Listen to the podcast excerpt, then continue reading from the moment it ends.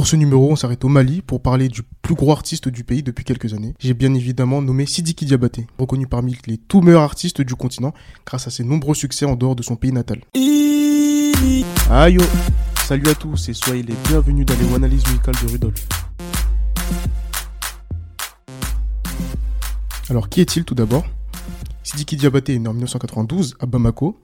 Il descend d'une grande lignée de musiciens car son grand-père, qui se nommait également Sidiki Diabaté, se faisait surnommer le roi de la Kora. Celui-ci a transmis sa passion à Toumani Diabaté, qui est donc le père de Sidiki Diabaté Junior, qui est deux fois récompensé aux Grammy Awards pour le meilleur album de musique traditionnelle de musique du monde en 2006 puis en 2011. On peut donc ainsi affirmer que la musique est dans les veines de Sidiki Diabaté depuis sa naissance. Encore fallait-il faire mieux que ses illustres ascendants, et cela n'était pas une mince affaire pour ce griot des temps modernes. En 2006, alors âgé de 14 ans, il brille sur scène en France à l'occasion d'un hommage au chanteur malien Ali Farka Touré, une des prestations qui l'a notamment valu le surnom de Petit Prince de la Kora. Quelques années plus tard, Sidiki développe une appétence et des compétences pour le beatmaking et commence très vite à composer des instrus hip-hop. Il devient rapidement une des références nationales, comme l'atteste son prix du meilleur beatmaker au Mali Pop Award 2010, lui qui faisait partie du collectif Génération Rap et Respect, où l'on retrouvait notamment Ibawan.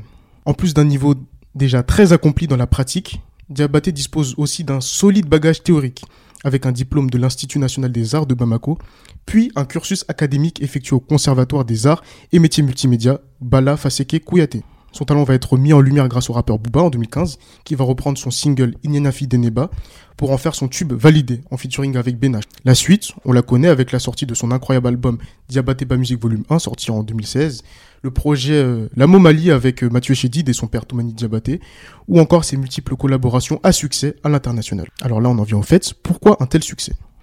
Tout d'abord, et on l'a déjà évoqué, son environnement familial. Il est né dans la musique et a toujours eu le soutien de son père pour évoluer dans ce milieu. Par exemple, lorsque Sidiki a décidé de se lancer dans le beatmaking, c'est Toumani qui lui a acheté le matériel informatique lui permettant de s'y exercer. Ensuite, d'un point de vue artistique, son père a également eu une influence positive sur lui. C'est en effet en écoutant son album Son Guy, sorti en 1988, et qui mêlait la kora à des sonorités espagnoles, que Sidiki ouvre son esprit. C'est dans cette approche qu'il s'inspire notamment du hip-hop américain pour grandir à l'échelle locale, puis internationale, tout en conservant son identité traditionnelle malienne. Il est tout aussi bien capable de collaborer avec Mathieu Chédid qu'avec Niska ou les 4 Queues, sans que cela ne pose problème. Son éclectisme est impressionnant. Enfin, son état d'esprit est certainement un aspect qui lui a permis d'être propulsé aussi haut, aussi ambitieux que fier de sa culture africaine avec un grand C. Il souhaite la faire partager au monde entier.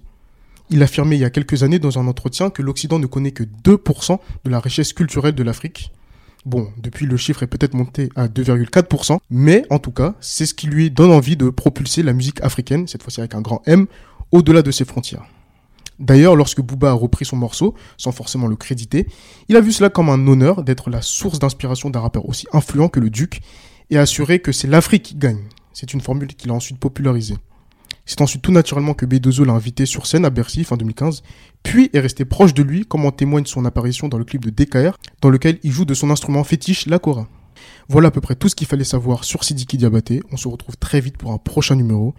Et n'oubliez pas, quand le village s'endort, il n'y a plus besoin d'ouvrir les yeux aux plus idiots.